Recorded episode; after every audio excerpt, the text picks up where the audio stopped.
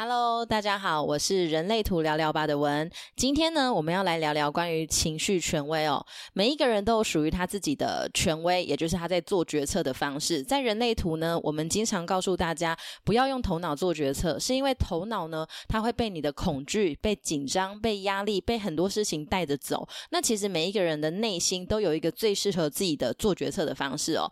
那对于情绪权威的人，在这个世界上占了将近一半以上。我相信很多情情绪权威的人，他们一定都有经过一个嗯苦思的阶段，就是会觉得说啊，要等待哦，这样子等着等着，会不会就错过了？那每次都这样子等待，人家会不会觉得我很难搞啊？我最常遇到情绪权威问我的，就是说。啊，我好倒霉哦！我是情绪权威诶，为什么我需要等一等才做决定？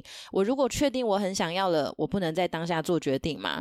呃，我这边想要先跟大家谈一下哦，其实为什么会建议情绪权威的人不要在当下做决定哦？那是因为呢，我们的情绪中心是有定义的。那情绪中心有定义的人呢，我们的感觉、感受、感知，在每一分每一秒都会有不一样的变动。举例来说呢，你一定有过那种把东西买回。家，结果过了几天之后，发现天哪，我怎么会买这种东西呀？或者是呢，现在很兴奋的把东西加进去购物车，结果过了几天要结账的时候，发现哎，又不需要了。所以我相信情绪权威一定曾经有过那种买错东西的经验哦。但是买错东西事小哎，如果人生做错决定，那事情就很大了哦。所以情绪权威的人呢，我们在。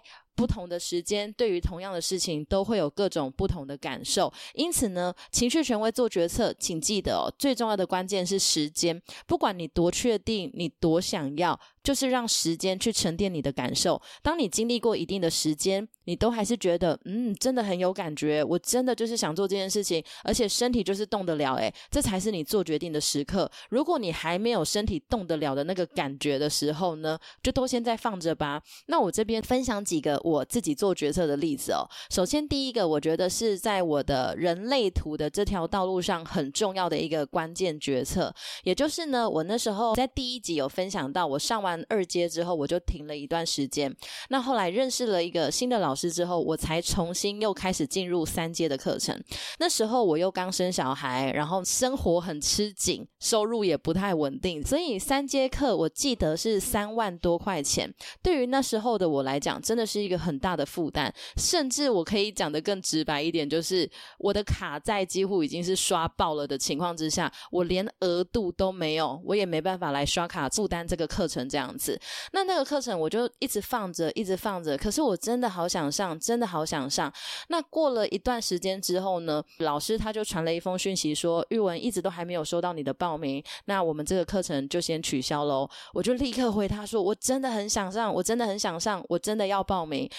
在那个时候，其实我的身体是有很多的恐惧的。我会担心说，我现在如果把这个月的薪水来刷这个课程，真的可以吗？人类图真的可以为我带来收入吗？我会不会下个月的饭钱在哪里都不知道？我会不会下个月的卡费缴不出来？其实内心有很多的恐惧。但是呢，人类图就是走在实验的路上嘛，所以我当时候其实有一句话蛮激励我的啦。刚好有一次听一个课呢，有一个老师就分享说，当你负债一百万跟一百。一十万的时候，其实是差不多的概念，我就觉得嗯，蛮有道理的哦。哎，当然这边不是要鼓励大家有什么负债哦，这个是我个人的经验谈。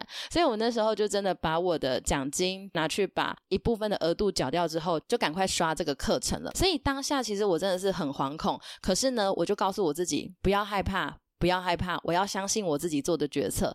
那神奇的事情就发生了哦！当我真的开始进入这个三阶的课程的时候呢，我开始接收到不同的资讯。那在同时间，我的粉砖，我记得那时候应该是只有几千人而已。可是我就很兴奋啊！我最常在我的粉砖上分享我正在学习的路程，我学习到了什么知识，我就把它分享出来。那很神奇的事情，在这之前呢，其实我的人类图的收入并没有到那么稳定，可能一个月就大概几千块、几万。万块吧，它就只是额外增加收入。但是在当我决定完成我的课程之后，其实我才刚完成课程不到一两周的时间，我开始分享这些内容，诶，结果来找我聊图的人变多了，来找我问课程的人也开始变多了。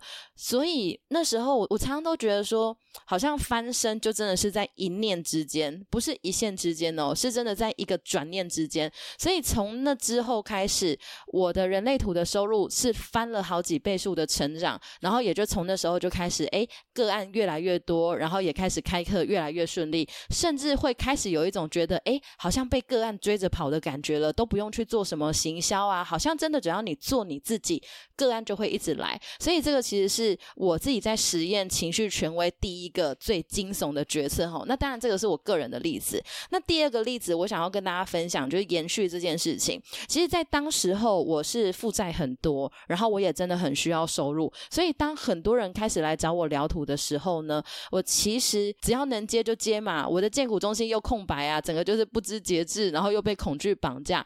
所以我最忙的时候，我曾经有将近一两年的时间，我是每一天都会接六到八个个案，几乎全年无休，可能偶尔一个月休息个一天之类的这样。其实收入非常的丰富，但是我的身体真的已经非常疲惫不堪。那当时候的收入也已经让我慢慢的把债务都还清了，可是呢，身体的恐惧还是不敢让我放下脚步。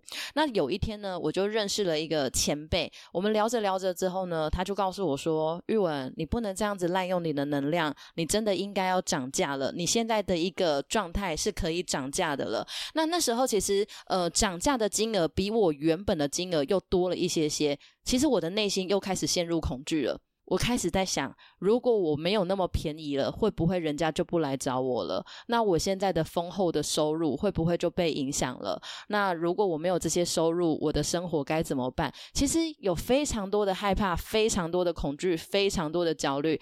但是这件事情就经过我的一段时间之后呢，我就觉得。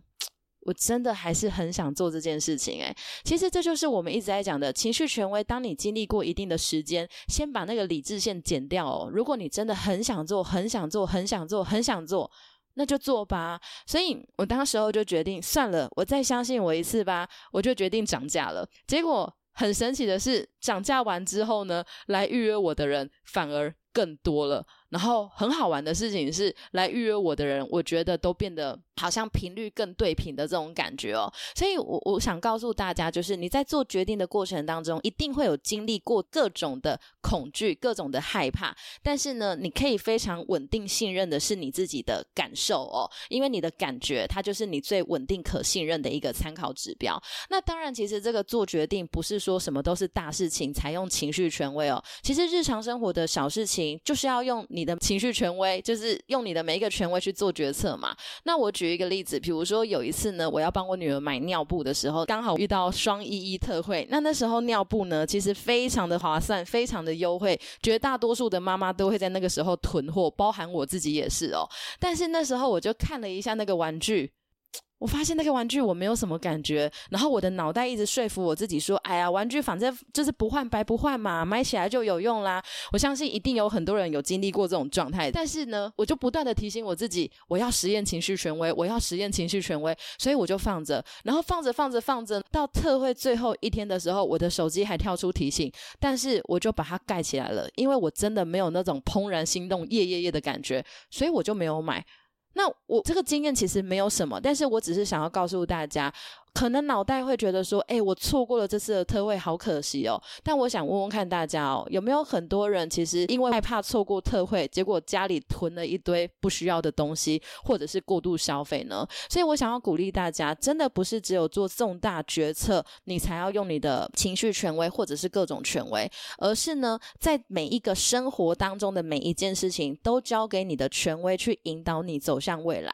所以现在的我呢，哪怕是可能朋友约我。隔天要喝咖啡呀，明天要出去玩呐，要去吃饭呐，我都会告诉他说：“嗯，我晚一点再告诉你。能够睡个一觉的，我就睡个一觉；能够睡个三觉的，我就睡个三觉；能够让我放着慢慢来的，我就会真的放到我真的有感觉的时候，我才会去做决策。最后帮大家做一个重点整理哦。第一个做决策的关键就是时间，不管你多想要，不管你的情绪多平和多稳定，请记住，时间是你的关键哦。当你决觉得还在很紧张、很焦虑、很兴奋、很期待的时候，那都还不是时候哦。那第二个就是你的感觉。